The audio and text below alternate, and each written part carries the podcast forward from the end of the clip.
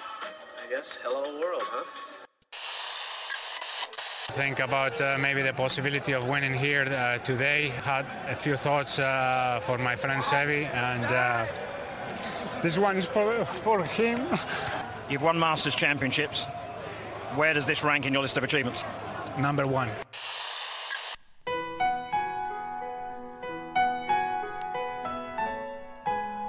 Bienvenidos a Augusta National y a una nueva edición del Masters y a una nueva edición de Golf Sapiens. Este episodio es presentado por Tequila Flecha Azul. Un tequila espectacular, un tequila elegante, un tequila delicioso. Cada agave es cortado con el máximo cuidado a nivel quirúrgico con un fierro 7 full swing de Don Abraham Anser que hace que el producto sea espectacular. La verdad es que no es cierto, pero es el tequila el Gran Abraham y hay que apoyarlo cuando puedan, cuando ven uno, cómprenlo, disfrútenlo. Hola amigos, bienvenidos a Golf Sapiens, episodio 85. El día de hoy estamos felices de presentarles la entrevista que tenemos y queremos agradecerles a ustedes que fueron parte de ayudarnos a conseguir esta entrevista con esas dinámicas que lanzamos. Un honor haber platicado con don Abraham Anser, un, una charla hermosa. Sami, qué, qué gusto que finalmente pudimos platicar con el buen Abraham, ¿no?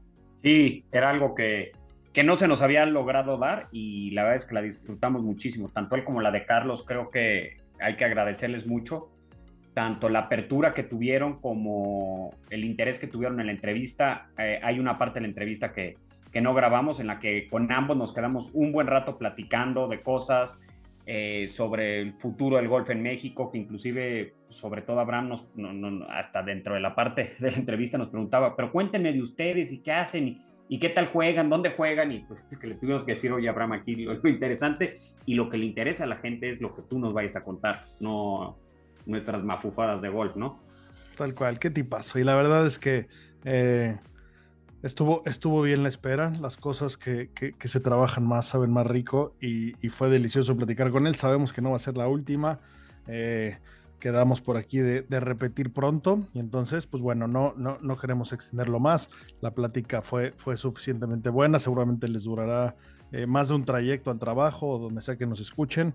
Así que disfrútenla. Y bueno, no podemos pasar a la entrevista sin, sin felicitar a Gaby. Gaby López, campeona por tercera vez en el LPGA.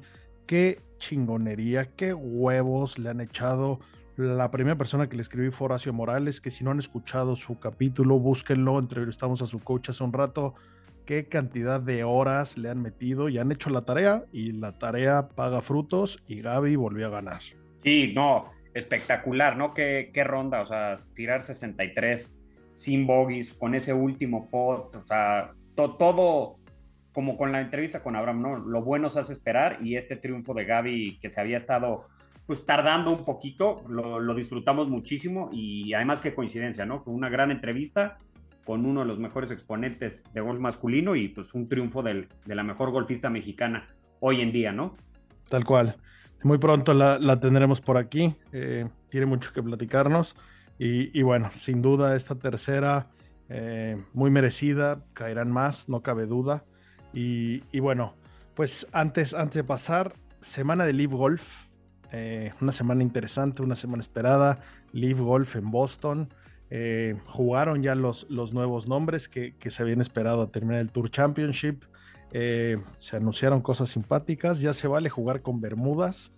Es un detalle tonto, pero suma, ¿eh? Porque apenas el, LP, el Tour liberó las Bermudas para los días de práctica y era el gran win, ¿no? La verdad es que en el fondo, eh, pues el golf está cambiando y la etiqueta existirá, pero el calor es el calor y si alguien está más cómodo en Bermudas, pues, pues está bien, ¿no? Entonces, eh, simpáticos los movimientos de, del tour y bueno, la gente podrá decir lo que quiera, la gente podrá decir que esto no es lo mismo y que ni lo quieren ver porque no sé por qué. ¿Quién coños no quiere ver a Joaquín Niman y a Dustin Johnson dándose en la madre en un desempate por esa cantidad de billete que quieras o no quieras, la gente le echa ganas. Déjate aunque no den dinero los que somos competitivos por naturaleza, pues nos interesa ganar. Y qué, qué, qué buen eventazo, ¿no? La vez que, pues Live está agarrando tracción y muy divertido. Este torneo creo que ahora sí ha sido el mejor. Eh, obviamente el field más completo lo hizo más atractivo, pero jugaron mejor. Eh, si bien están jugando por un dineral, eh, el hecho que sea equipos, el pot de Dustin lo festejó mucho más de lo que lo vimos festejar en algún momento dentro del PGA. Su equipo se emocionó mucho porque son tricampeones. Eh, pero pues mira, las dos más recientes y más sonados, Niman y Cam Smith, estuvieron ahí peleando hasta el final. O sea, el leaderboard estuvo siempre muy interesante. Todo, todo el último día estuvo bien interesante, con Abraham viniendo un poco más atrás. La Giri jugó espectacular. Tuvo en él el pot del Gane. Se tuvo que ir al desempate y desgraciadamente ahí este, eh, pues no, no, le fue bien, pero a mí me pareció espectacular. Me llamó la atención dentro de la transmisión que hace Leap Golf a través de YouTube, que es donde lo estuve viendo. Le preguntaron ahí un señor que qué opinaba y dijo que todo muy bien y, y dijo algo que tiene mucha razón. Podemos ver y queremos ver a los jugadores de Libia, a los del PJ juntos. Esto es golf, esto no es la guerra, no nos tenemos que separar y queremos verlos a todos. Y este field pues, te, te lo deja ver, o sea, hay muchos torneos PJ que tienen unos fields mucho más completos, unos leaderboards más llamativos, pero en este todos eran nombres conocidos, ¿no? Algunos como Lee Westwood ya al final de su carrera, pero dando lata hasta el final. Por cierto, qué señoras pantorrillas de Lee Westwood, o sea, o digno competidor de Phil Mickelson y tuyo, se nieve, o sea, que una señora pantorrilla y como mi tío abuelo con calcetín a media pierna. Calcetín alto, no calcetín alto, me gustó la no se le movió ni un centímetro, se, ve que es un calceta de compresión como de futbolista, pero pues mira, lo que, ese, ese detalle que también dejó a jugar en Bermudas, creo que los, los relaja, los libera un poco, ¿no? Sí, sí, eh, de acuerdo. Y bueno, ¿y qué, qué, qué potorrón de DJ? Y la verdad es que justamente me perdí el desempate. Te comentaba que se me, se me cruzó por ahí un concierto de Café Tacuba, tuve que, tuve que asistir, estuvo espectacular. Pero bueno, evidentemente ya, ya vi ese desempate. Eh, Qué, qué, qué, duro le pegó, ¿eh? Y, y, celebró parecido a, aquel pot que metió en el, en el BMW, BMW contra John Ramsey. Eh, y festejó similar. justo. Y que ha mostrado emoción. Mostró, mostró algo de Le habló a los hijos con Paulín en el momento, no pelaba la entrevista, estaba, o sea, se ven contentos, o sea, se ven más relajados. Y no, no, no pudo acabar de dar el. los tomen el en cuenta, yo creo que les gusta. Claro. Y ya estaba ahí. Y porque su brother le, agarró ahí el high five, o sea, jodido, le cayó pues casi medio millón de dólares el hermano, que coraje no le va a dar, una W más, pues está interesante, y la verdad es que aunque hubiera estado espectacular para el juego y para las regiones que estamos buscando, como Latinoamérica y como India, que ganaron a sus representantes, pues DJ es DJ y ganó bonito. Y qué potorrón, con qué huevos le dio. Ese, ese pot, si no entraba, pagaba chupes. Ese se salía de green. Tenía que entrar por el centro para, para los que no lo saben, si, si, tiras tu pot y tu pot se sale del green, tienes que pagarle bebidas a todos los que presenciaron esa barrabasada que hiciste. Entonces, pues DJ lo iba a hacer, pero no lo hizo, la metió eh, en el mero centro, ¿eh? saltó la pelota. Qué bien, qué bien por él. Eh, divertido el evento, tal cual. No, no, no, tenemos ninguna bandera, tenemos ganas de ver buen golf. Y pues sí está bueno. A mí, a mí me sigue gustando los equipos. Como bien nos dijeron y como lo hemos platicado, esto sigue siendo medio chocolate. Pero ya cuando realmente hay equipos donde detrás hay, hay una marca o hay, hay un, un, verdadero concepto de equipo que hace por, por crecerlo y no, no son unos logos fakes, pues va a estar muy bueno. Y en el Inter celebraron como se debe festejar. En la Fórmula 1, cuando ganan, pues se hace toda una celebración y se avientan una champañiza importante. Pues aquí lo hizo, estuvo hasta, ¿viste la cámara que le pusieron a la botella? Sí, eh, no, no, todo, muy bien. Además, con, algunos datos eh, buenos, es el primer torneo Elite que gana un gringo. No, lo habían jugado puros jugadores internacionales. Presenciamos el primer hole in one de la historia de Elite Golf del señor Matthew Wood, que me encanta cómo le aullan cada vez que le pega, ¿eh? ¿Viste, cómo descagó su pot? Sí. un corajito. un, un corajito. Este, Cam Smith otra vez jugando muy sólido. Niman también. Ese, metió una approach y un hole out. Par de approach. Qué, mano. Pues es que ¿quién no quiere ver eso? Pues, pues eso vamos, es lo que nos gusta. Sí. Da igual dónde lo hagan. Van en su, en su grupo por el tema individual, pero también eh, el tema de equipo se vuelve bien importante. Ves jugadores que ya no tienen oportunidad de ganar los primeros tres lugares en el individual, pero un pot le ayuda al equipo y eso los hace emocionarse. Lo festejaron bien, viste las palabras de Pat Pérez, la verdad es que pues, Sí. aquí la, las- la historia son ellos, yo estoy aquí colgando de un hilo, tal cual esa fue la traducción, pero eh, pues feliz, echándole ganas, festejando a mi equipo, ganando mucho dinero, que en su caso es lo que siempre dijo que era su objetivo, eh, y pasándosela bien y echándole high fives. Patrick Reed, viste cómo llegó, bajándose de la camioneta con cierto su outfit de golf y botas, que solamente posee botas y spikes, me Y parece un spikes. dato hermoso. Amo ese fact. Me- nunca fui fan del Capitán América, pero cada vez me cae menos peor. Es Todavía anda- no llega. ahí, ahí sigue Anda, volando la eh, demanda. Hizo unas cosas ahí de, de demandar y esas cosas, y ya en lo personal a Rory, a- o sea, ah, pero no me está cayendo nada mal. Kevin A me parece cada vez más simpático, se ve chistosísimo también de Bermudas, metió por ahí un pot para el menos 10, pero sabía que con eso su equipo mejoraba, se emocionaba, me pareció muy bien. Hay claro, y, y todos tienen que saberlo, que, que no estos nombres que vimos en este último torneo son los definitivos para cuando empiece el próximo año la temporada como tal.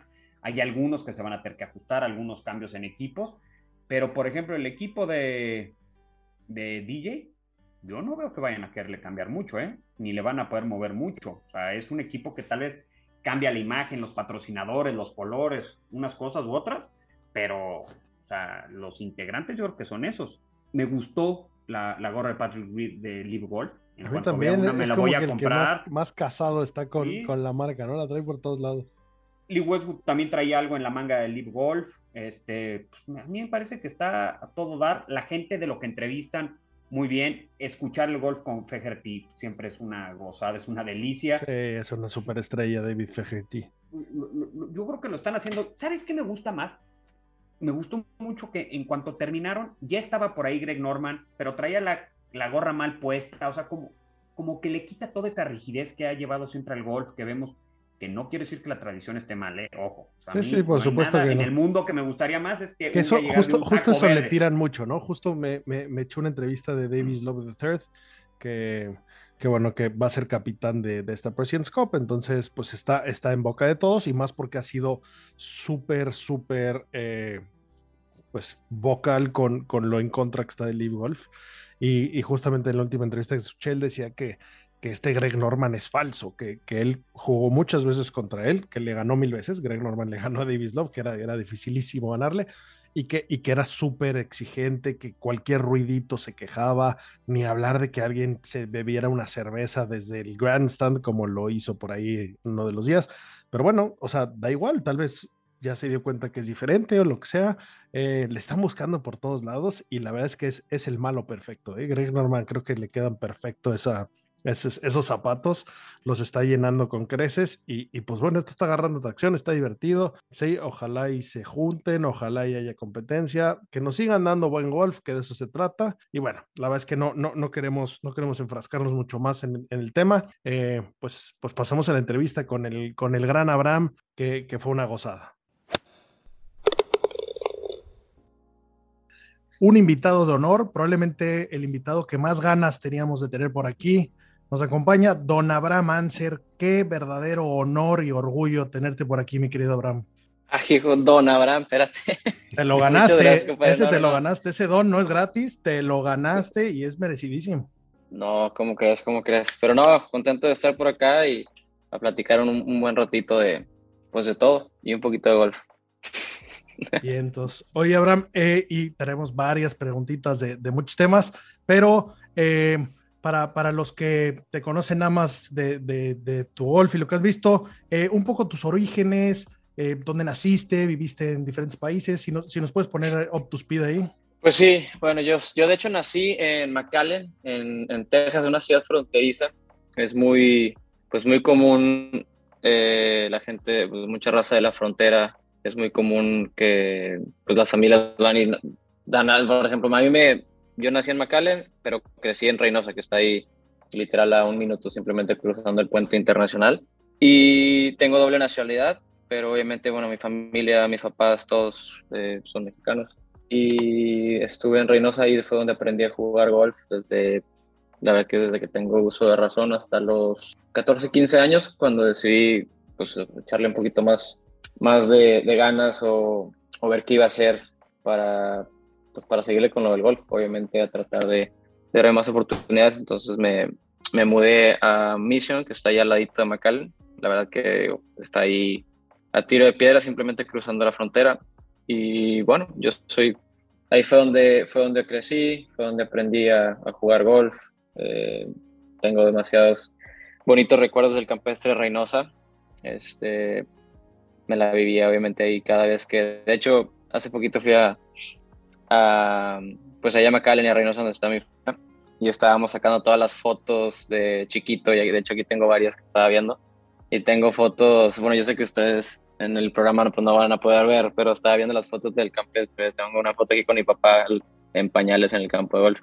Este, y sí, bastantes bonitos recuerdos, un campo que, que verdad me lo sé obviamente de memoria y, siento que, que, quiero jugar por el resto, el resto de mi vida. ¿Tienes el récord de ese campo? La verdad que no, no sé, ¿eh? La verdad que no sé porque me fui y no he jugado tanto últimamente ya esos últimos años, pero sí quiero, antes de, antes de morirme, quiero tener el récord del campo. Sin duda, no puede haber eh, un campo en, en, Reynosa sin, sin el récord de, Abraham, ¿no? Oye, y, ahorita que nos enseñabas la foto para nuestros escuchas, que obviamente no lo ven, pero, pero nos enseñaste la foto ahí con tu jefe, que, que, claramente está arriba y está muy, muy orgulloso seguramente de lo que has hecho. No te logró ver dónde estás, pero, pero seguramente está bien orgulloso de ti. Eh, ¿qué, tanto, ¿Qué tanto te empujó él? ¿Qué tanto, qué tanto influencia tuvo, no? Pues la verdad que muchísimo. Yo estoy bueno, siempre he estado, pero ahora todavía más cuando me doy un poquito más de cuenta de lo que, lo que cuestan las cosas y todo el, tiempo y el esfuerzo que hizo para, pues, para darme todo lo que pudo para apoyarme en, este deporte. Eh, súper, súper agradecido. Obviamente toda mi familia siempre me ha, me ha, apoyado de una manera increíble, pero él fue el que, el que más, el, como que el más que creyó en, mí, obviamente. Yo creo que mis hermanas y, y mi mamá, pues siempre me han apoyado incondicionalmente, pero él veían obviamente demasiado lejos como yo también. Yo creo que mi papá era el único que, que creía y él lo aseguraba que, que, iba a llegar lejos en el deporte. Y pues sí, la verdad que después de darme cuenta de lo que cuesta viajar todas las semanas, de, de andar de, otro lado para el otro, yo sé que en esos momentos que me llevaba a torneos, a lo mejor yo no había el, pues, el dinero suficiente para, pues, para hacerlo. Entonces, la verdad que sí se la, sí se la rifaba y estoy muy, muy agradecido por todos los sacrificios que hizo para, para darme las oportunidades de, pues, de jugar torneos y andar para arriba y para abajo cuando, pues, cuando se podía. Obviamente no siempre se podía. Oye, pues tuvo buen ojo, porque así que digas qué, qué físico imponente tienes, no, no necesariamente, ¿no? Es correcto. No, sí, la verdad que todo, todo apuntaba de que estaba bastante difícil para que yo yo llegara este, pues a jugar en el máximo nivel de, de, golf, pero bueno, el sueño nunca, nunca se perdió, siempre pues le eché todos los kilos en, en, todo momento, siento que eso es una de las cosas que me ha ayudado mucho, el nunca estar conforme, el, el siempre estar buscando en, cómo mejorar y el saber que pues que no soy un, un súper, como un súper dotado, en, así como tú dices físicamente, pero pero bueno, es lo, bonito del golf. Siento que hay demasiadas cosas en las cuales puedes, ahí a lo mejor si no le pegas tan largo, bueno, tienes que andar bastante filoso con, con los wedges o el juego corto, el pot, y ahí puedes obviamente pues recuperar un poco, pero, pero la verdad que no, me, no, no, o sea, para mi estatura y mi peso, la verdad que no me puedo quejar nada en la, o sea, la, la distancia que le pego al driver a los izquierdo, entonces estoy bastante cómodo con, con eso simplemente pues me enfoco en estar en, el fairway.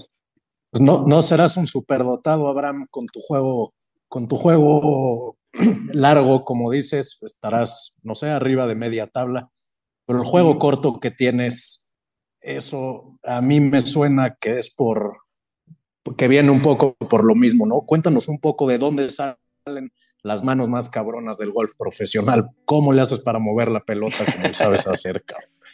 A veces, obviamente, ustedes ven muchos de los tiros, los puros, los puros highlights, pero también hay tiros bastante malos que obviamente pues todos pegamos. Pero pues es algo que siempre me gustó. De, o sea, de chiquito ahí en el campestre de Reynosa siempre pegaba bolas mucho, mucho tiempo, pero donde más me, me enfocaba, donde más me divertía era en el juego corto.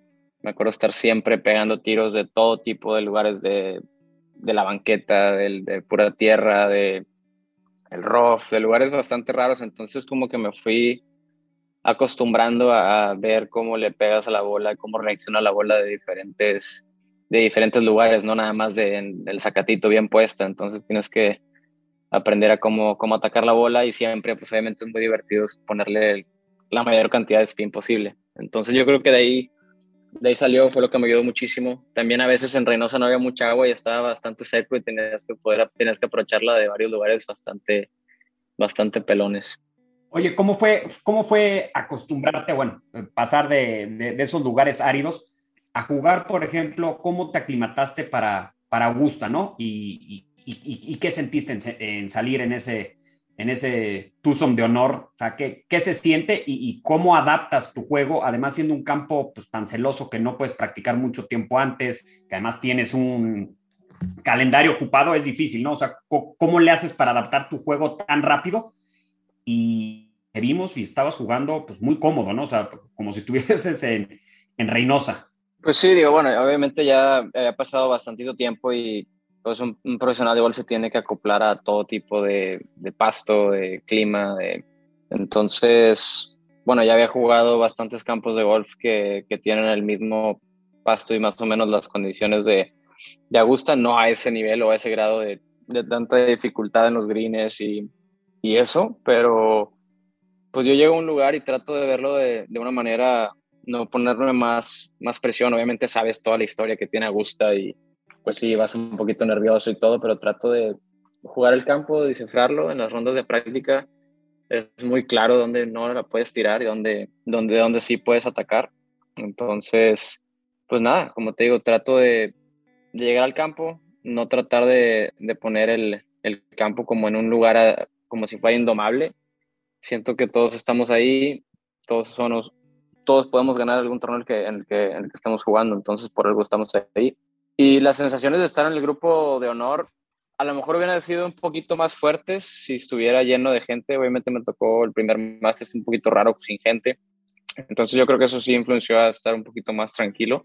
Aunque esa última ronda no, no jugué el, el, mejor golf como, o como había jugado las, las rondas previas, pero una experiencia bastante, bastante buena que me, me ayudó mucho y siento que, que después de ahí como que llegaba a situaciones y no me sentía a lo mejor tan nervioso, sabía cómo, cómo reaccionar o cómo atacar en, en, la, condición en la que estaba, vaya. Si estaba en un lugar de atacar o me acordaba de, de, qué fueron las cosas que pasaron esa semana y que a lo mejor no, no tomé las decisiones correctas. Ese, ese pot del 2 que no entró eh, no, no, nos, nos, nos, hizo ruido. La verdad es que sí, felicitarte qué chingón se sintió para nosotros ver la bandera mexicana ahí eh, y, verte saliendo en ese grupo después de, desplegar un, show espectacular. Eh, pues ese día no cayeron, pero bueno, la verdad es que gracias por darnos ese momento, estuvo espectacular. Y pues bueno, eh, me acuerdo que platicamos en un WGC en México, Sam y yo, seguramente te acuerdas de nosotros porque casi nadie platicó contigo, pero dijimos, ¿qué, ¿qué, prefieres ganar aquí el WGC, aquí enfrente de tu gente o, el Green Jacket? Nos dijiste que el Green Jacket, estuvimos de acuerdo, pero después de esa WK hay un WGC, eh, tuviste mucha paciencia, los dioses del golf se la mamaron un poquito, eh, pero bueno, después te la dieron en uno adecuado. Eh, ¿cómo, ¿cómo, trabajaste con esa paciencia? ¿Qué, cómo, cómo, ¿Cómo estuvo ese, ese tren de pensamiento? Sí, la verdad que el golf es, es muy, muy raro. Siento que jugué varios torneos en los cuales jugué muy bien y sentí que jugué lo suficientemente bien para ganarlos y simplemente, no sé, llegaba alguien de atrás y me hace cinco verdes en los últimos, no sé, seis, siete hoyos, algo así, y me ganaba por uno o dos. Me pasó esa vez en Hilton Head con Webb Simpson. Patrick Reed también una vez, ¿no? En, en, el BMW, puede ser. Ah, en el, en el Northern Trust, sí.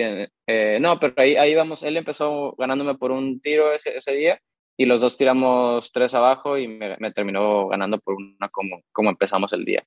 Pero sí, jugué bastante sólido esas dos veces y nada más no, pues no, no se dio.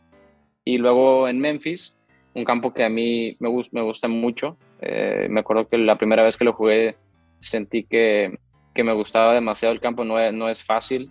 Eh, a lo mejor es uno de los campos que, de los que no hablaban tanto de, de él en ese tiempo no era un WGC ni, ni tampoco era un, un, playoff ni nada, entonces como que no le ponían tanta atención, pero es un, es un campazo. Y sí, siempre que llegaba ahí sentía, como que buena vibra de ese lugar y sentía que me sentía bastante cómodo en ese campo.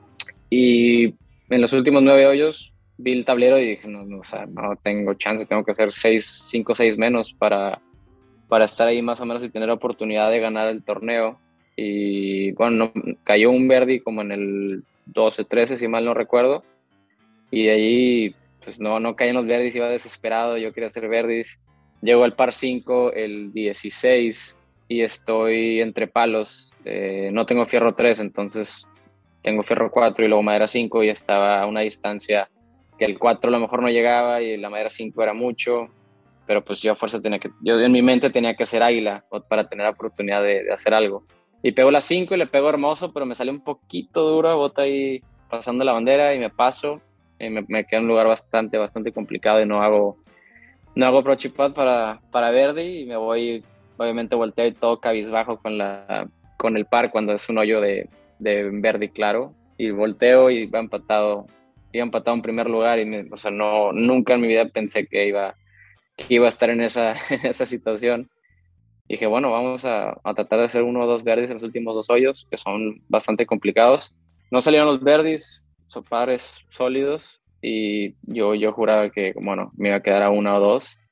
Y luego me dice, no, vamos, a hacer desempate. Entonces, ahí se acomodaron todas las cosas también para, al revés, cuando dices que no juegas, yo sentí que no jugué lo suficientemente bien para ganar y terminé ganando el torneo. Sí, ahí y los dioses del golf estuvieron contigo claramente, o sea, te vas a desempate con dos nombresotes, o sea, Hideki y, y, Sam Burns que venían de un temporadón, uh -huh. y Sam Burns acaba fallando un pot pues, que estaba prácticamente donde estaba el tuyo, ¿no? Que estaban re relativamente fácil de, de, meterse y bueno, no te digo no, la... fácil, a lo mejor un domingo jugando con tus ah, amigos, pero luego... Pero, o sea, no, no, estaban muy lejos a lo que me, a, a lo que sí, voy, sí, ¿no? sí. O sea, no, era pero no, sabes cómo nos hiciste brincar a todos este, en tu país. Eh, yo personalmente lloré, creo que todos aquí lloramos. Eh, una emoción increíble ahora mí y de verdad gracias por, por, todas las emociones y por México tan, tan en alto los últimos años en el golf, ¿no? No, me compadre, muchas gracias. Sí, estuvo una sensación que obviamente nunca había sentido eh, hasta, ese, hasta ese momento. Ya tenía como años de tenerlo como que un poquito ahí guardado eh, de las veces que estuvo cerca de, ganar. Y me acuerdo perfecto de ese pot. No sé por qué yo me sentía súper, súper tranquilo en el, en el, desempate. Y me acuerdo ver la caída, ya estaba puesto para, sí, ya estaba puesto para, pues, para potearla. Y estoy volteando hacia el hoyo. Y cuando volteo hacia abajo, ya había empezado, yo, o sea, yo ya había empezado mi, o sea, mi swing del pod. Y o sea, en mi mente dije, acá, o sea, ni sentí cuando empecé el stroke. Y obviamente, pues nada, la poteé y se metió, la, la rodé, esa bola, me, me acuerdo, la rodé perfecta, me, gustó mucho cómo la, cómo la toqué, pero se me, se me hizo súper raro el, el, voltear, el voltear de ver la caída y todo, ver, ver, o sea, bajar a ver hacia el pod para empezar, pero yo ya había empezado mi stroke. Entonces me hizo súper raro, como que no sentía, estaba, o sea, no sé, obviamente muy concentrado, pero no me había pasado así tan, tan raro que ya estaba el podcast hasta atrás de, de mi swing. ¿Te quitaste un peso encima? Sí, o sea, la verdad no lo sentía como, como un peso, sentía que entre más pensaba en eso, más, a lo mejor más difícil o más presión me iba a poner, entonces pues no tocaba más que seguir haciendo mi trabajo y pues, seguirle fregando para, para que cayera la victoria. Yo sabía que muchos me dijeron también, me dice, bueno, a lo mejor no ganaste estos torneos, pero vas a ganar un torneo grande. Y bueno, pues un WGC pues lo juegan los mejores jugadores de, del mundo y bueno, contento que, que fue ahí. 100%. Oye, gana, gana Carlos antes que antes que tú en el, en el PGA Tour, tú habías estado uh -huh. más cerca, se hablaba mucho de ti, de Carlos también, pero, pero al final tú habías estado más cerca de, de SW. Cuando gana Carlos, ¿cuál es tu sentimiento? Digo, me queda claro que es tu brother y, y, y, y te daba mucha felicidad que ganara Carlos, pero, pero ¿qué pensaste eh, de, de, ti? ¿no? Yo estaba, de hecho, yo estaba en el, yo estaba en Augusta y estaba jugando una ronda de práctica ese domingo porque me fui. Por eso no jugué ese torneo porque quería llegar a Augusta y tener un poquito más de tiempo para practicar. Y estaba viendo en el celular en la ronda de práctica cómo iban y veo que Carlos iba jugando muy bien en los últimos nueve hoyos y ni terminé los últimos dos hoyos. Me fui a los, a los lockers y fuimos ahí corriendo con el calle para llegar a, para llegar a verlo. Y pues es una emoción de ver a otro, otro Mex ahí. O sea, no somos, somos pocos los que, los que tenemos la oportunidad de repente ahí de, de poner el, el, nombre de México en alto con, en este deporte. Y esperemos en los años siguientes vamos a tener más raza ahí pegándole, pegándole duro, vas a ver que sí. Y fue, pues fue como motivación, se sintió muy bonito ver que también metió en el último yo metió ese pot y con dos pots ganaba, pero también meterlos a la emoción, el trabajo que se requiere para ganar un torneo es, pues es muchísimo. Todo se tiene que alinear, tienes que ponerle mucho, mucho trabajo y es algo que pues viene soñando desde, pues, desde chiquito, obviamente. Y me motivó, yo me quedé ese día, me acuerdo, me quedé ese día practicando hasta que se hizo de noche. Buen lugar para ver ese, ese win. Buen lugar sí, para estaba, todo, ahí ¿no? en, en el, estaba en los lockers de, de Augusta. ¿Se sienten cosas especiales en ese club y en ese, en ese clubhouse y en esos lockers sobre otros campos? Sí, la verdad que a mí, a mí me encanta, obviamente, el campo. Eh, lo único que se me hace un poquito raro, diferente, siento que cuando llegas ahí como que todo mundo actúa diferente, como que no puedes ser ni tú, todo es como que muy recatado, no sé, no sé cómo explicarlo.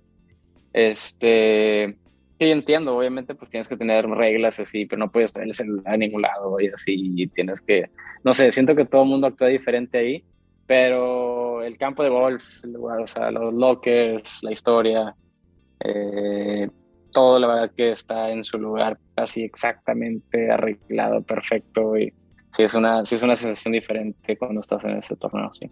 Oye, y bueno, pudiste jugar todos los majors, los cuatro majors, eh, obviamente Augusto es el único que no cambia de campo. ¿Cuál es tu campo, tu, tu major favorito? Y si es distinto a Augusta, ¿cuál es tu campo de major favorito que jugaste?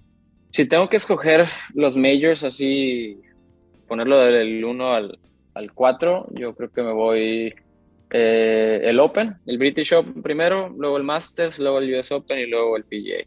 Pero de campo, pues digo, me ha tocado jugar de Open, he jugado nada más Carnoustie, eh, St. George's, eh, obviamente el que jugué en St. Andrews y también Port Rush. De esos cuatro que he jugado, Port Rush me gustó muchísimo el campo. Se me hizo un campo muy, muy, muy divertido, bastante bonito y, y difícil también. Carnoustie también es muy bueno, compadre. Está, está difícil la. y, y San Andrews también. La, San Andrews, pues la historia, obviamente la historia de San Andrews es increíble, pero siento que siento que es mejor campo Carnoustie y, y Port Rush. Obviamente la historia no la puedes comparar con, pues, con casi nada, pero creo que me, creo que voy a, me iría por, por Rush. Me gustó muchísimo ese campo. Oye, y, y pasando a, a, jugar por equipos eh, antes de llegar a, al juego actual, la President's Cup, qué, qué, qué ventazo, qué papelazo. Se la armaste de pedo al Tigre, estuvo buenísimo ese match. Eh, platícanos de, de, esa experiencia, de, ese partido, ¿cómo, cómo, cómo se siente un evento de ese estilo. Sí, la verdad que soy muy, muy fan de, de, jugar en equipo. Es algo que, bueno, vi, la única vez que lo, lo, juegas, pues es en la universidad o en la President's Cup, bueno, y ahora obviamente pues en el League, pero el tener unas leyendas de, de coaches, de, de, conectar así con, con, leyendas del golf que pues a lo mejor durante el año no, no los ves tanto o no platicas tanto o no los conoces muy bien fue, fue increíble. Ernie, él siento que hizo un papelazo como, como capitán. La verdad que sí le metió bastantes ganas para que pues practicáramos un poquito más durante el año previo juntos, conocernos un poquito más, porque los internacionales pues somos jugadores pues de todo el mundo y no, a lo mejor no hablamos los mismos idiomas, no, no convivimos tanto, entonces siento que él hizo un gran, gran papel. Eso fue lo que, lo que siento que batallaban un poquito más los años previos porque pues no sé como un equipo y trataban de, de, sentirse como un equipo ya esa semana pues es bastante difícil cuando los americanos pues se conocen todos de toda la vida y han jugado una infinidad de veces juntos. Entonces la química como equipo es súper importante y la verdad que lo vivimos in increíble. Eh, el campo es uno de mis favoritos en todo el mundo. Royal Melbourne se me hace un súper, súper campo. Me encantan los campos firmes, rápidos, con viento. Tienes que ser muy, muy bueno alrededor de los greens también. Tienes. Me gusta cuando fallas un green y tienes como tres, cuatro opciones de cómo, de cómo hacer approach y pot. Puedes potearla, puedes pegarle con spin, puedes utilizar una loma para traértela para acá. Es, es increíble. Entonces, Ahí eso me gustó mucho. Hiciste magia eh, con ese Ahí sí hubieron, hubieron muchos tiros muy, muy buenos que, que salieron bastante, que salieron bastante, bastante bien. Y en la tele, o sea, sí aprecias un poco, pero en persona se ven, o sea, sí ves un poquito más la dificultad de, de los tiros porque en la tele no se ve tanto, eh, pues las lomas, lo, lo, severo que están las lomas y todo eso. Pero, pero sí, luego fue una semana pues bastante loca de, emociones. Empezamos jugando muy bien, me tocó jugar bastante, bastante sólido. yo creo que fue una de las mejores veces que he poteado en, en mi vida. Eh, jugando bastante sólido con, con Louis, jugamos muy bien. Con Leishman fue uno de los comebacks más, bueno, no, no que haya jugado muchos, pero ser parte de ese match fue increíble, ir perdiendo, creo que íbamos perdiendo por 5 al, saliendo al 11 y regresarla hasta, hasta salvar ese, ese medio punto fue increíble. Leishman me dijo que fue lo más divertido, o sea, lo más divertido que había, lo, lo que más se había divertido en su vida en un campo de golf ese match. Eh, y luego, obviamente, pues jugar contra, contra Tiger, mi, mi ídolo desde chiquito en, en, un escenario así, pues fue un sueño hecho realidad. Fue o sea, estuvo bastante, no feo, pero bastante inconveniente todo lo que, lo que se hizo con los medios diciendo que yo había retado a Tiger y todo ese desmadre que se hizo, pero pues cuando, cuando en realidad fue pues al revés. Pero bueno, eso ya es historia. Claro, te ponen a ti como pick uno y Tiger siendo capitán y jugador se pone él como pick uno, ¿no? Después de que habían anunciado tu nombre. No, porque mira, bueno, la historia fue... Ah, no, es por tarjeta, ¿no? ¿O no? Sí, sí, sí, no, no, no, así, así fue como tú dijiste, fue como pasó, pero te digo porque estaba yo en Mayacoba jugando el torneo del PJ Tour un mes, un mes antes de la Presidence y en medio de prensa, ahí en una conferencia me preguntan, oye, ¿con quién, ¿contra quién te gustaría jugar eh, pues tu match el domingo? Y yo dije, pues bueno, sin agraviar a, los otros 11 jugadores, el único contra el que me encantaría jugar o contra, contra que me encantaría fuera con Tiger, pues sería un sueño hecho realidad.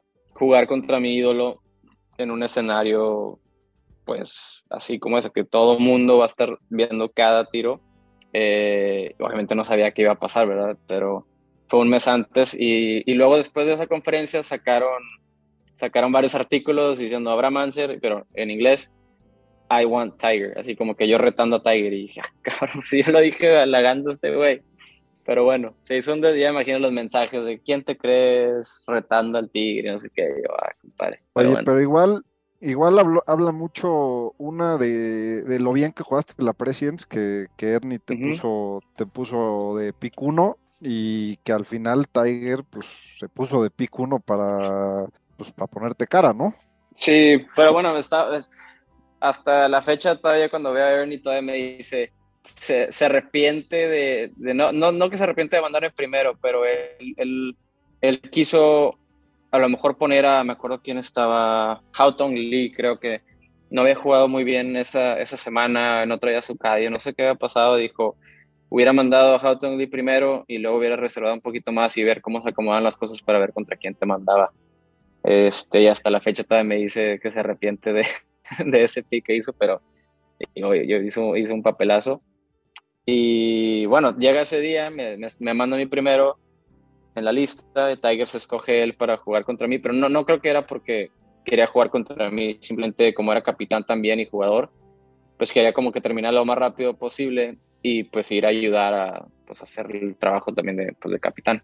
Entonces se escoge él y es, es, la noche previa al match y pues ya te imaginarás, empezaron a salir otra vez todos esos artículos de que Abraham, que quería, que quería contra el Tigre y ya sabes, mi celular se volvió loco, lo tuve que apagar, no quería ver nada. Estaba obviamente pues súper nervioso y todo y pues nada, dije, bueno, vamos a, pues, a, tratar de, a tratar de ganar esto y jugué bastante, jugué bastante sólido. No jugué tan bien como había jugado los días previos, pero jugué bastante sólido.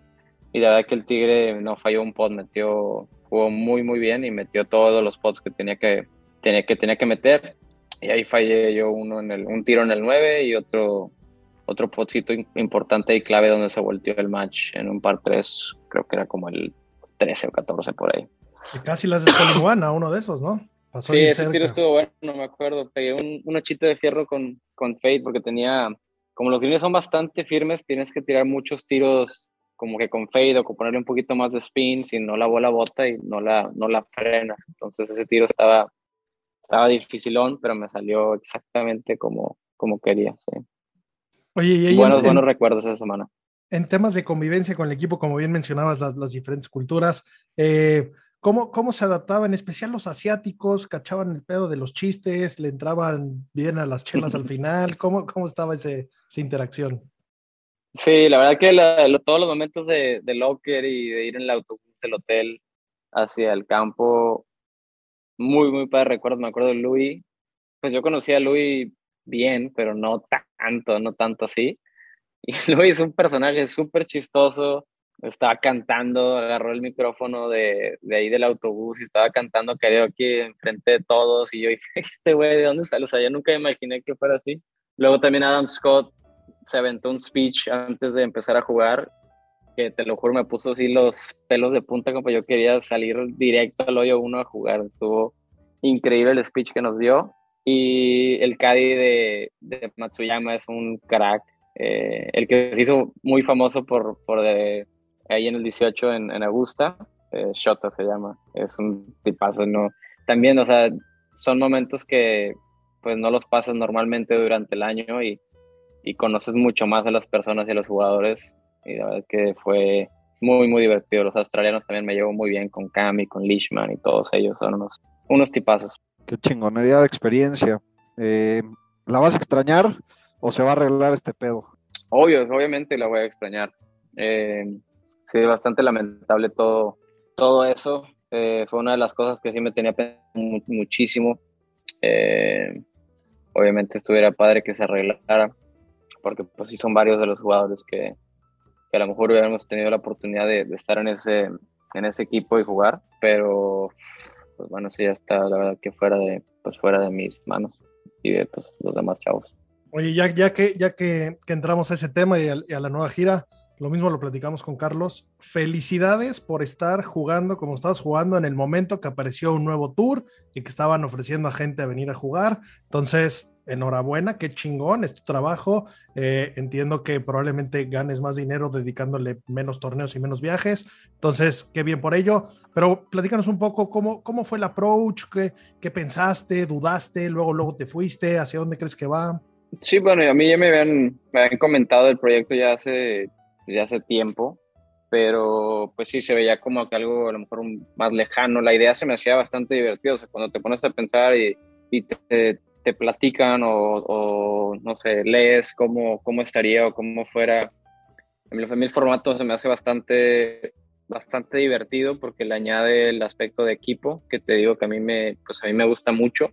Y no es como que estás cambiando el formato, tú sigues jugando tu bola, entonces pues es lo mismo, simplemente se añaden los, los scores y, y ahí está lo del equipo. Pero al principio sí se veía como que algo muy lejano, algo como que no, pues no sé quién sabe si vaya a pasar o no. No le, o sea, no, no que no le puse mucha atención, pero pues simplemente pensé que no iba, que no iba a pasar al principio. Y luego ya se empezaron a poner un poquito más serias las cosas. A mí no me habían hecho una oferta. A lo mejor me hicieron una oferta y pues la verdad que dije, no, pues yo, yo, estoy acá bien, ¿no? No, ya, no le puse mucho, mucha atención. Y luego pues pasa lo de pasó todo lo que pasó con Phil y salió todo eso y pues ahí yo creo que muchos de los jugadores o los que yo no, yo no estaba tan adentro de las conversaciones esas yo no sabía eh, yo pensé que pues esto ya no, no, creo que se vaya no creo que se vaya a hacer se hizo un despapaya y entonces pues ya yo seguí jugando y enfocado y de repente como que fue agarrando vuelo otra vez y ya por la digo ya pasó obviamente más tiempo y ya por la semana de del Masters no, perdón, del Masters, del US Open, cuando me dio COVID y no pude jugar, que me dio un coraje estar encerrado en el hotel, ya estando ahí en Boston. Eh, pues me, me, mandan otra oferta y ya, ya vi que muchos jugadores estaban yendo y escuchaba que más jugadores iban a ir y yo, jole, pues sí está, o sea, es una decisión bastante complicada. Eh, si lo ves nada más como negocio, pues no había ni, o sea, no es ni, pues no había ni decisiones, la decisión estaba muy, muy fácil, pero pues sí, no sabemos qué iba a pasar, si íbamos a poder jugar donde quisiéramos, donde calificáramos o no. Eh, ahora ya es bastante claro que no, que por ahora ver, no se puede jugar en, en el PGA Tour por lo menos. Y bueno, son cosas que tienes que poner en la balanza de, pues si tomas esa decisión, es probable que no, que no vuelvas a jugar en el PGA Tour o tienes que pensar estas cosas y entonces es lo que hacía pues bastante, bastante un poquito más difícil la, pues, la decisión.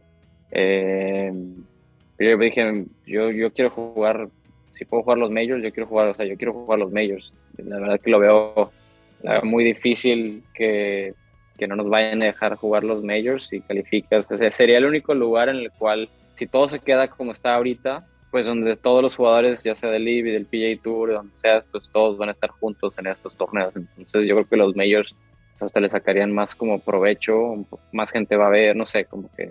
Entonces, pues así fue más o menos como fue sucediendo, pero ya, o sea, yo tenía nada claro, sí, para nada, y, hasta que, pum, fue, todo pasó bastante rápido y tomé, pues tomé la decisión. Después de hablar con mi familia, después de hablar con mis amigos, mis socios también, eh, no, no fue una decisión fácil y todo el mundo con el que hablé me dijeron, compadre, ¿qué estás haciendo? Vámonos. Sí, de acuerdo, y aquí apoyamos esa decisión 100%. Eh, yo en lo personal creo que, es algo que se debería de arreglar.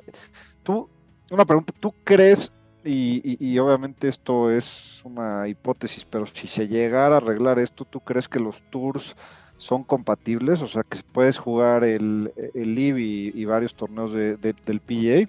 estuviera increíble que sí, yo creo que estuviera... Es que el problema fue que al principio del proyecto, Lee quería, obviamente, pues se acercó con el PJ Tour para, hey, vamos a, vamos a esto, queremos hacer este proyecto, pero no queremos perjudicarlo ni a ustedes ni a nosotros, como trabajar juntos, pero el, el PJ Tour nunca le, nunca le respondió, nunca dijeron nada, nunca quisieron hacer nada, entonces pues tuvieron que pues, seguir adelante con el proyecto, porque eso era lo que querían hacer. Ahora no sé, no sé cómo estaría, estuviera increíble que sí, estuviera increíble que el, el golfista profesional pueda jugar donde califique, donde, donde ellos quieran jugar. Si tú tienes un contrato con Live y tienes que jugar 14 torneos, los juegas, porque obviamente pues estás en un, en un contrato, pero Live te dice, después de esos 14 torneos tú puedes jugar donde, donde tú quieras, o sea, puedes jugar otros 14 o los, todas las semanas o no juegues nada, entonces pues ahí definitivamente hay espacio para poder jugar eh, otros tours o otros torneos, a lo mejor no un calendario completo, pero, pero claro que hay espacio. Oye, de esas pláticas que nos comentas con tus socios, pues seguramente una fue con Mark Wahlberg, que después de nosotros cuatro, pues, de haber sido los más emocionados cuando, cuando ganaste. ¿Cómo va a ser el tema? Eh, sabemos que hoy en día, pues bueno, van, siguen llevando los mismos patrocinios que tenían previo al IP, pero pues la próxima temporada ya va a empezar el tema de los uniformes, todo. ¿Vas a poder mantener algo eh, de publicidad, este, tu, tu gorra de flecha azul, vas a tener, puedes seguir utilizando tus maderas Callaway, fierros, Miura, todo, o, va a empezar a ver ya algo más como todos por equipo, todos la misma marca, algo así? Fíjate que es una muy buena pregunta y todavía no, creo que todavía no, no sabemos qué va a pasar con eso. Eh, no sé, o sea, te estaría echando mentiras si te digo, porque no sé si, si va a ser ya todo como, como equipo me imagino que sí, me imagino que ya sería uniformados y todo el equipo con, con los mismos patrocinadores, eh, pero no se ha dicho nada. También las marcas de grandes de, golf, de palos y de todo eso, no han, no han dicho nada al respecto. Ellos siguen con los contratos y todo, pero no, no han dicho más o menos qué es lo que va a pasar. Yo creo que en los siguientes meses va a ser bastante, bastante interesante qué es lo que, qué es lo que va a pasar con, con eso de los patrocinios y todo, pero sí, la verdad es que yo no tuve nada de problema con, con eso. Eh, la verdad que mi equipo y todos las personas alrededor de mí me, apoyaron muchísimo y mis patrocinadores también. Entonces, eh, súper agradecidos con, pues, con todo el apoyo, obviamente. Ojalá que Black Whale vista a los toros, Golf Club. y, y, más si nos mandas por ahí algo, ¿no? Es correcto, hay que mandar allá para la Ciudad de México.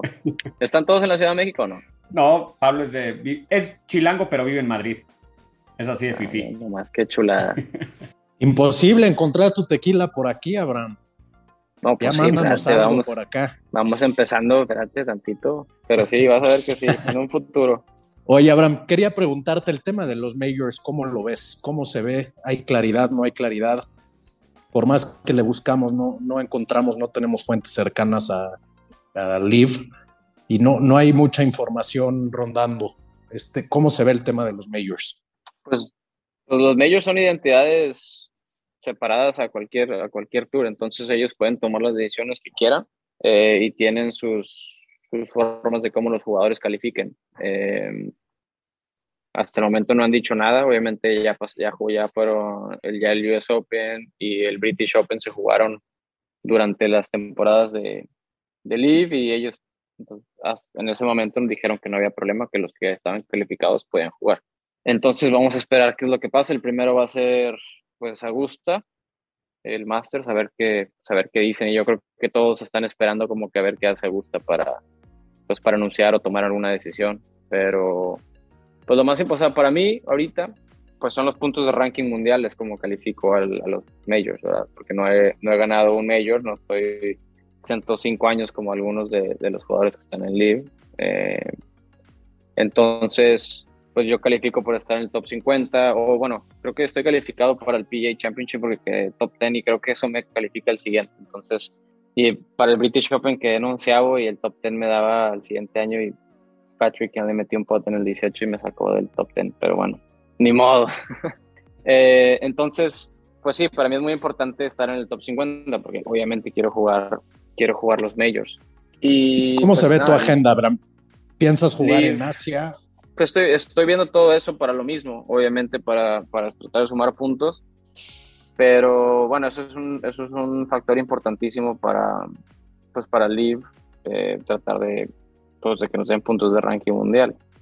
Porque también si te pones a pensar que, qué factible, qué creíble es el, el, el sistema, si muchos de los jugadores que están en el top 100 del mundo, top 50 del mundo, pues no están sumando, entonces, que en realidad, ¿cuál es la credibilidad que tiene? Si, si están teniendo torneos, pues vamos a jugar, pues todavía quedan cinco torneos con un field que si tuvieran los puntos de ranking mundial, pues como un WGC que tampoco tenía cortes, tenía un field más pequeño y eran fields bastante, bastante fuertes, pues la verdad que sí tendríamos una buena cantidad de puntos de ranking mundial. Entonces, con esos cinco torneos estaría yo creo que sería suficiente para quedarme en el top 50, obviamente, dependiendo cómo juegue, obvio. Entonces, pues bueno, hay que esperar qué, qué decisión toman el, el consejo de, del OWGR, que es el World Ranking, y pues a ver qué pasa, tratar ahorita de navegar, de navegar a ver qué puedo, qué puedo jugar para, pues, para sumar puntos. Estamos seguros que se, resolverá pronto. Oye, Abraham, y regresándonos muchos pasos atrás, eh, tu, swing, eh, ¿cómo le haces para generar tanto, tanta potencia? Eh, pues estábamos hablando hace rato, ¿no? De que no, no mides dos metros y pesas 190 kilos, este, eres, digo, no muy alto y, delgadito. ¿Cómo generas tanta potencia? Y, y también he notado que tus, el loft de tu de tus palos no es el normal, ¿no? Cuéntanos un poquito de eso. El loft de mis palos. O tienes, o lo tienes largo. No, no Eh, es el offset, es el, el- no es el offset tampoco, es la, la inclinación, ¿no? Están como... Ah, la inclinación, perdón, sí, estuvo mal dicho. Este, pues cómo genero, o sea, siento que mi arco, o sea, si tú ves mis manos hasta arriba comparados con otros jugadores, mis manos están súper arriba, entonces creo un poco más como, un poquito más de espacio para poder generar un poquito más de velocidad.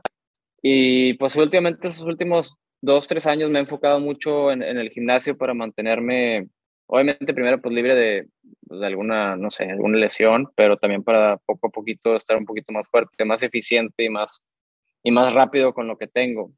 Eh, así una, decirte exactamente qué es lo que hace, pues no, no sé, simplemente pues practicar y, y generar bastante, bastante velocidad con, pues, con mi cuerpo bajo, primero que nada, mis, mis, piernas y mis caderas y dejar que mis manos, que mis manos sigan. Pero, pues sí, me ha enfocado, Cristian, mi entrenador, la verdad que me ha ayudado muchísimo. Le pegamos bastante, le pegamos diario, o sea, al gimnasio y no creas que estoy ahí como para ponerme todo rayado y super mamey, pero son, son cosas que hacemos exactamente para lo que mi cuerpo necesita. para ser más eficiente con, pues, con mi swing. Pero los, los, los, fierros, sobre todo, sí se ve que la inclinación, o sea, digamos, el ángulo en el que sale la varilla están un poco más bajos, ¿no? Eso por el tema de tu estatura. No, siempre, todo el mundo, dependiendo de tu estatura y cómo, cómo estás en el momento de impacto, pues te hacen el fitting y sabes exactamente cuál, pero no, los míos están normal. A lo mejor en el, en el fierro 4 se podría ver que está más así, pero en el momento, si, te, si lo vies en el momento de impacto, la varilla se dobla y en el momento de impacto, en vez de que la cara esté así, la cara va a estar completamente perfecta en el momento de impacto. A veces lo ves así, pero cuando haces el swing, ya, ya cuando llegas ya está, ya está perfectamente en el impacto, ya está recto. Se me olvida que la raza no nos está viendo y estoy aquí no, pero... en la cámara. Subiremos un video enseñándoles así. Oye, y, y, esos, esos cuchillos Miura, que qué bonito los manejas. Eh, esa bolsa Miura que sacaste en el primer WGC, me quedé horas viéndola. Eh, es, es, es, algo que, que, tú decidiste, te acoplaste con ellos, te buscaron, estarás dispuesto a cambiar, que espero que no. Eh, ¿cómo, cómo, ¿Cómo empezó eso? Pues mira, yo este, yo tenía un contrato con, con Nike, con Nike desde la universidad y me hice profesional y yo tenía que usar todo, todo Nike, desde la ropa hasta los 14 palos, la bolsa. Y hubo un momento que batallé muchísimo con la pelota de golf y, con las maderas y el driver. Los fierros y los huellos bastante buenos, de verdad que muy, muy bien. Y la bola cuando estaba yo en, en la universidad estaba muy buena. Y luego cuando Nike se fue, porque la bola Nike la hacía Bridgestone antes y luego empezaron a hacerla ellos, batallé muchísimo cuando cambiaron a ellos haciendo la bola. Y yo ya era profesional y estaba batallando bastante. Fue cuando ya gané en Escocia, en Nueva Escocia, para, en Canadá, para um, la primera vez, sí, la primera vez que voy a subir el PGA Tour. Y cambié esa bola y estuve batallando muchísimo. Me fue bastante, bastante mal.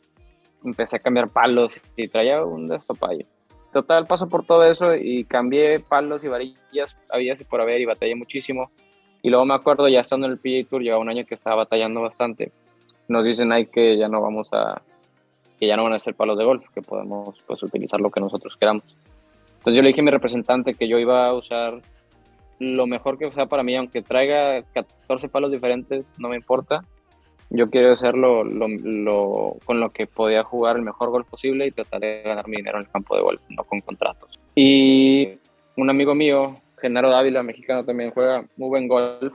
Este, tiene la distribución de Miura aquí en San Antonio, donde tienen ustedes su casa. Y siempre me han gustado, o yo a mí me, así, me gusta mucho ver los palos de golf y el arte de, de los pots, de los, de los fierros y Miura y yo fueron, fueron los palos que a mí desde chiquito me habían fascinado cuando, cuando los vi. Entonces regresé a San Antonio, le hablé a Genaro, que aquí en, en San Antonio eh, tiene una, una T y hacer todo para fittings, lo que necesites, hace cuenta que aquí te lo, al puro centavo. Y eres uno de los pocos que tiene la distribución de Miura, porque no es nada fácil. Empecé a pegarle y me enamoré inmediatamente de los palos, entonces los metí, los metí en juego, le hablé a los de Miura de que estaban pues obviamente eh, soportaron súper buena onda y a ver qué hacemos en un futuro. Ellos nunca, pues nunca patrocinaron a nadie, la verdad ellos no necesitaban patrocinar a nadie, ellos como que a la gente compraban sus, pues, sus palos. Y pues desde ahí, pues desde que desde ahí he utilizado los palos, mira, no, no le he movido para nada. No le muevas. Oye, también traías o sea, si encuentras unos fierros, si encuentras unos fierros que le pegas exactamente como quieres, o sea, no es como que estás buscando pegarle más duro o pegarle, o sea, si le pegas como quieres, te sientes cómodo moviéndola de izquierda a derecha, derecha a izquierda, a la altura, todo, entonces no hay el por qué nunca cambiar los fierros, o sea, no es como que estás buscando pegarle más duro, quieres pegarle exactamente lo que le quieres pegar las yardas y listo. Seguimos en la búsqueda infinita para que puedan hacer eso, los palos que, traemos en la bolsa. Oye, los wedges no los tenías de miedo, ¿no? ¿Traías unos Artisan en algún momento? Sí, traigo también este, unos, unos bueyes Artisan que son, esta es buena historia, el señor se llama Mike Taylor, él trabajó para, para la marca Hogan en su momento, para Cleveland y luego lo contrataron en Nike para que hiciera todos los wedges. Entonces tiene, es un crack para hacer palos de golf, palos de golf en, en general, pero él se especifica más, más en los wedges Y yo cuando estaba en la universidad usaba Nike, pues él me hacía todos mis wedges, entonces estaba muy acostumbrado a, a esos wedges. Entonces, cuando Nike pues deja de hacer palos, ellos abrieron su propio, su propio taller. Ahí de hecho donde mismo, en Fort Worth, en, al ladito de Dallas, donde hacían muchas de las cosas de Nike y abrieron su propio, su propio lugar y ellos hacen, hacen wedges increíbles y son los que son los que uso. De repente un año le empecé a mover un poquito, un poquito, pero siempre termino donde mismo, entonces ya, ya me quedó claro que no le voy a mover en un muy buen rato. De hecho acabo de pedir otros 3 y 3 del 56 y el 60 para tener ahí en la, en la bóveda. Eres la envidia de, del tour, esas manos no, no las tiene cualquiera y no, no, no dicho por mí, dicho por jugadores. a veces, a veces, como te digo. Por aquí pasó Juaco a presumir tu golf. Estuvo, ¿Cuándo estuvo Juaco con ustedes? Hace como dos meses. Sí. Un crack, Joaquito. Ese, ese güey sí tiene buena energía para que es impresionante. Lo ves y empiezas a reír nada más cuando estás con él, te la pasas muy, muy bien. Y eso no, no, nos, pasó, nos pasó varios tips para molestar después a Carlos, que le habíamos dicho que íbamos a entrevistar a Carlos después y nos dijo, bueno, díganle que en el simulador. Ahí sí. Ah, sí, cierto, me los dos los, También. Así es. Oye, y tienes una buena colección de pots, ¿no? Por ahí este, hemos visto fotos y cosas. Este, ¿Cuántos tienes? ¿Por qué los guardas? O sea, yo tendré una buena colección, pero he roto la mayoría. Pero, ¿cuántos tienes de todas las marcas? ¿Cómo, está esa colección? Tengo un poquito, digo, poquito de todo. No es como que estoy buscando, eh, estoy buscando pods. No, no tengo, no, no es tan así. Pero simplemente que he utilizado durante mi carrera pods que a lo mejor he experimentado o pods que he diseñado con algunas más, eh, moverle aquí. A lo mejor y algunos los ves, no, no, le ves nada en especial, pero son pods que pues no, no sé, no tienen algo diferente de ir a comprar. Eh, tengo un poquito, tengo, tengo muchos, muchos Odyssey, muchos tools.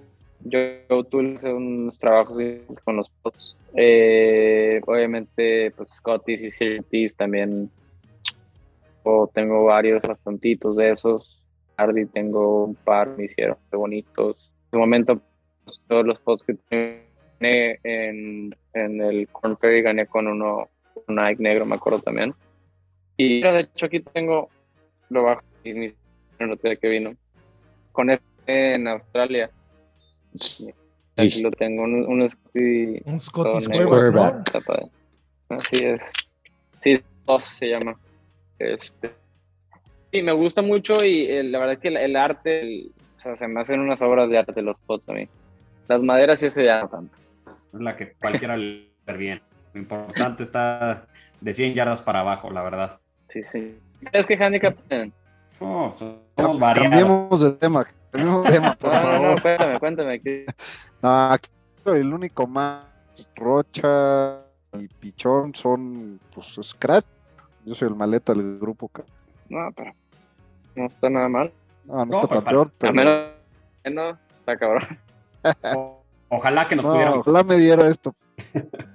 Ahí más o menos la, la rodamos, como decimos. Salimos nos alcanzamos a, a divertir. Eh, muy oye, bien, muy bien. Hay, de, de, todos los tiros, digo, en tus redes sociales juegan a favor y en contra, pero el que uh -huh. año con año, todas las cuentas que seguimos, sigue saliendo ese albatros en la CJ Cup. O sea, qué, qué tiro. No, no sé si será el mejor del año no, para nosotros sí, pero qué, complicado, ¿no? Y, porque no fue un tiro que había que pegarla de aire y, y, que botara una yarda y se metiera, o sea, era un tiro que, que iba premeditado a que corriera todo, todo, todo, ¿no? Cuéntanos un poquito de ese tiro. Sí, es un, es un hoyo en drive, es bastante complicado dejarlo en fairway porque se pone muy, muy estrecho. Hay trampas del lado izquierdo, o a menos de que le pegues 3.30 de aire, entonces hay mucho espacio. Este, pegué el fairway, si mal no recuerdo, hasta, hasta el hoyo tenía como 255, 200, más o menos por ahí, como 255, entre 250 y 260, si mal no recuerdo. Pero estaba yo un poquito de bajada, güey. Entonces, si pegaba yo la madera 5, iba a ser, a ser mucho palo. Como te digo, no tengo, no fierro 3. Entonces, mi caddy y yo dijimos, bueno, vamos a pegar un fierro 4 un poquito bajito.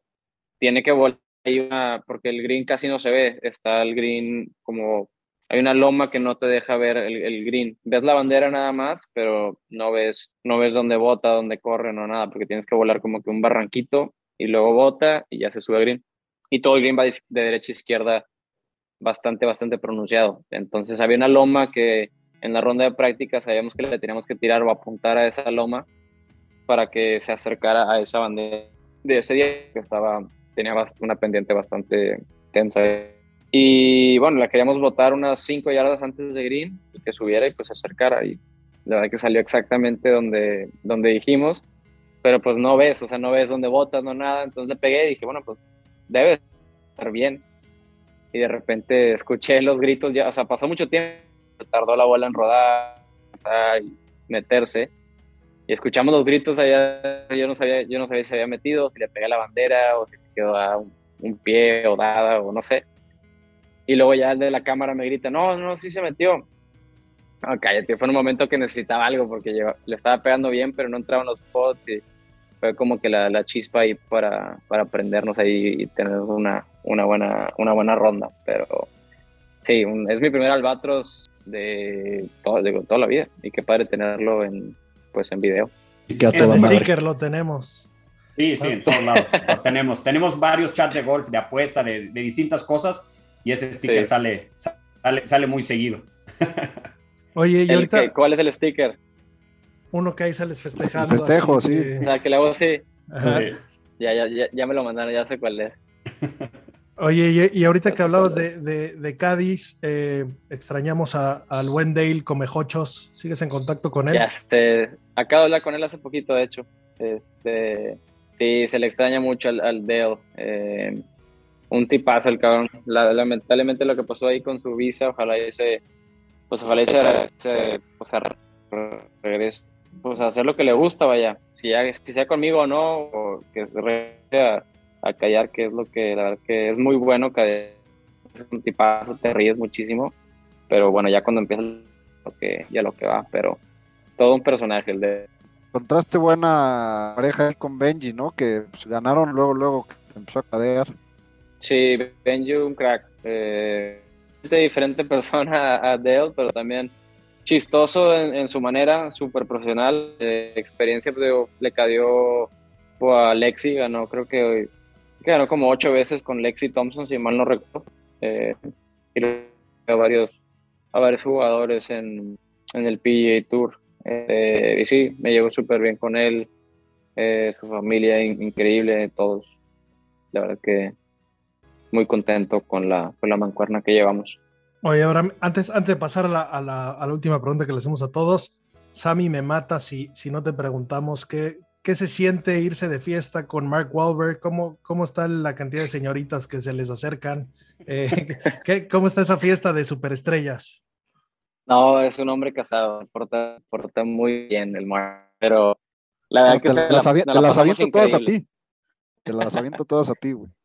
No, somos increíbles. El güey es un tipazo, eh, no porque sea mi socio y amigo y nada, o sea, es increíble lo, lo buena onda que es, la, o sea, con la raza, y vamos a un campo de golf o a un restaurante, a veces nos metemos a la cocina y con todos los mexas, compadre, nos vamos a tomar unos, unos drinks de flecha y el, el güey es, es un tipo así, un enfermo, un enfermo del golf. Y, y sí, bueno, cuando estoy o cuando voy a visitarlo o tenemos alguna junta o tenemos que ir a algún lado a jugar golf, no sé si viste el show de Entourage, que él, o sea, él lo produjo y es basado en su vida, ¿haz de cuenta? Somos brothers de drama. Johnny Drama ya mandó saludos al podcast. Estuvimos en un torneo con, con, Kevin Dillon. Ándale, exactamente. Entonces, él siempre con él, o sea, siempre están como 6, 7 güeyes que son parte de su equipo, su amigo, or chef, quiropráctico, de todo lo que te imagines. Y cuando vas, vas con el ahí, te sientes en la, como si fueras en la serie, la verdad. Y ha sido una experiencia, la verdad, que o sea, compartir con él mucho de, negocios y, y, aprenderle también de, de, en ese aspecto. Pero lo, el ser humano que es, la verdad que mi, mis respetos. Se le rifa el güey, es muy, muy buena onda, súper humilde y pues le fascina el golf. Entonces, bien, pues está cabrón. Pues difícil no llevarse bien con él, ¿no? sí, realmente. Y además casado, y que te, te pasa ahí cuando estén todas las roadies, pues bueno, más contento todavía, ¿no? No, Sí, van por Abraham impresionante, directo. O sea, es impresionante lo, o sea, el lugar donde vayas en el mundo, donde sea, o sea, no hay persona que no, que no lo reconozca. Eso es lo que sí de repente siento que le, le puede dar. Nunca ha dicho nada, nunca y siempre se ha portado increíble con todo el mundo. Pero siento que sí va a un restaurante y es que estar, lo tienen que meter ahí en un, pues a veces en un cuarto de esos privados, no sé, porque pues no lo dejan en paz al güey. Problemas de los famosos, pero oye, ¿cómo va Flecha Azul así rápido para terminar? La verdad que muy bien, bastante contentos. Si Dios quiere, a finales del verano, pues ya en pocos, en poco, en un mes, un mes y medio más, vamos a tener presencia ya en casi todo Estados Unidos, si no todo Estados Unidos. Entonces, pues ahí vamos dándole, dándole poco a poquito, pero muy contentos con cómo han recibido la marca aquí en Estados Unidos. Vamos, esperemos en los 10 años expandernos más y pues llegar a más países, obviamente obviamente tenemos que estar en México. Raza dice, ¿cómo lo haces en México? No estamos acá, no estás en México. Yo, pues la estrategia del negocio fue empezar acá porque nuestros distribuidores están acá y no, ellos no tienen presencia en México. Y, bla, bla, y el nivel de alcohol es diferente en México, en Estados Unidos, entonces cuando Y el te precio, avientas una... ¿Perdón? y el precio también. Bueno, sí, eso puede valer también, obviamente, porque pues no tienes que exportar ni nada de eso. Este, pero sí, el nivel de alcohol es diferente, las etiquetas son diferentes, entonces es un proceso, o sea, que tienes que decidir. No es como que, ah, bueno, esto se queda acá. No, si ya lo hiciste para allá, o al menos nosotros no, no, no haríamos esto, pero hay muchas, a lo mejor compañías que tienen, eh, producen para, para Estados Unidos, que es 40% de alcohol, y luego nomás le echan agua y lo diluyen y hasta que tenga 35, pero no, ese no es el, ese no es el chiste, ¿verdad? Entonces, queremos hacer las cosas bien. Qué bien, qué bien. Sam y yo nos vamos, nos vamos en un mes y medio a a Arizona, a viaje de golf y nos echaremos varios, varios flecha azul. Ahí sí está, está el tronco de flecha. Oye, ¿Dónde van a pues, jugar? Jugamos en, pues, son, obviamente los privados, pues no podemos porque no somos miembros de ninguno, pero vamos a jugar en Boulder, en Trun, en Quintero y Greyhound. infinidad de campos ahí buenísimos Sí, también. y- Hay y aunque no sean privados, hay unos muy, muy buenos. Sí, sí, creo que hay campazos. ya- yo ya he ido un par de veces y, y ya jugué estos. La verdad que me gustaron mucho. No es mi tipo de campo preferido, el de desierto, pero Hay Pero que aprenderle bien. poquito de todo, hombre. totalmente. Sí, señor. Sí, señor. Por ahí, ahí tienes una buena pandilla, ¿no? Que de repente se arman ahí sus, sus jugarretas de lana ahí con, con Colt y con Sleaze, que, que ya estuviste con ellos en, en Subpar.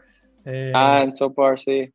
Y ahí, ahí- está- ahí están todos los, los, los, los- la raza de Miura, eh, que son los de True Spec. Y pues digo, sí, cuando voy para allá, me, pues trato de verlos y son, son unos tipazos y de repente nos echamos unas, unas buenas jugadas.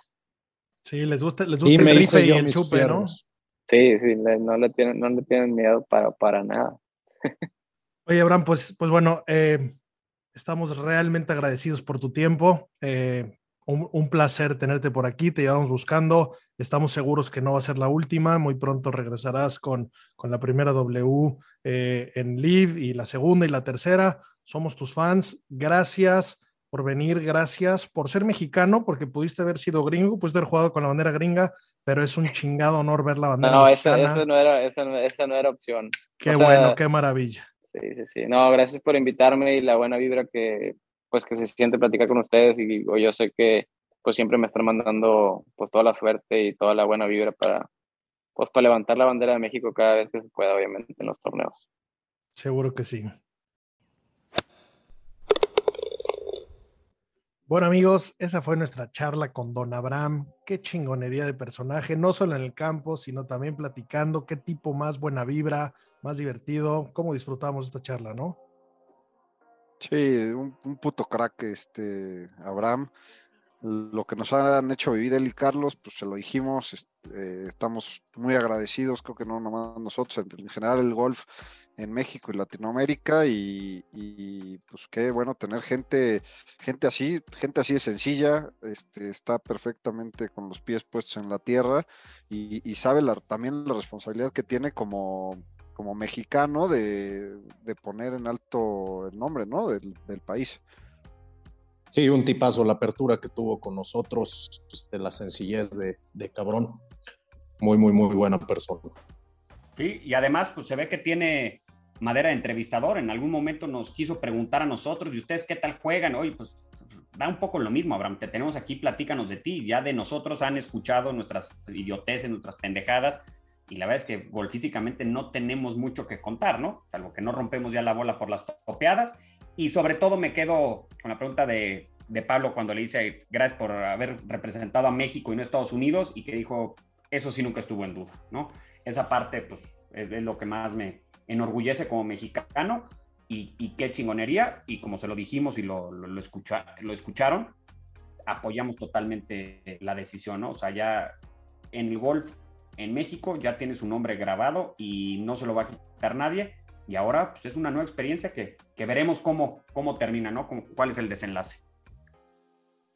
Tal cual. Y bueno, sin duda, eh, esperamos tenerlo de regreso. Esperamos verlo pronto en algún evento de Live. Estaremos, el equipo de Golf Sapiens está viendo a, cuáles eventos asistiremos a, cubrirlos desde ahí.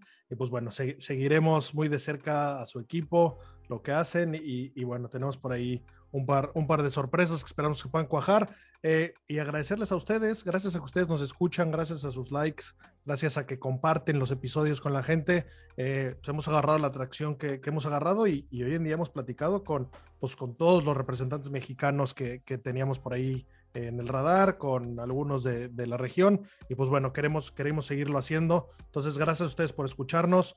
Eh, como siempre, señores, lo mejor de la vida hay que voltear para todos lados, no, no, no solo para arriba.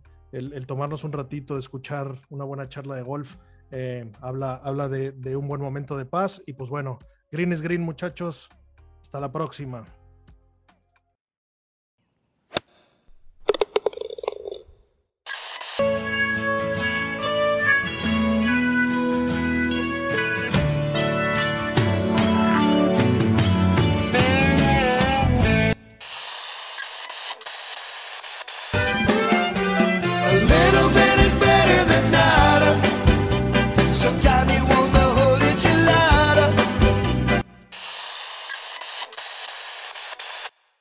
Hello, it is Ryan, and we could all use an extra bright spot in our day, couldn't we? Just to make up for things like sitting in traffic, doing the dishes, counting your steps, you know, all the mundane stuff. That is why I'm such a big fan of Chumba Casino. Chumba Casino has all your favorite social casino style games that you can play for free anytime, anywhere with daily bonuses. That should brighten your day a little. Actually, a lot. So sign up now at chumbacasino.com. That's ChumbaCasino.com. No purchase necessary. BGW. Void were prohibited by law. See terms and conditions. 18 plus.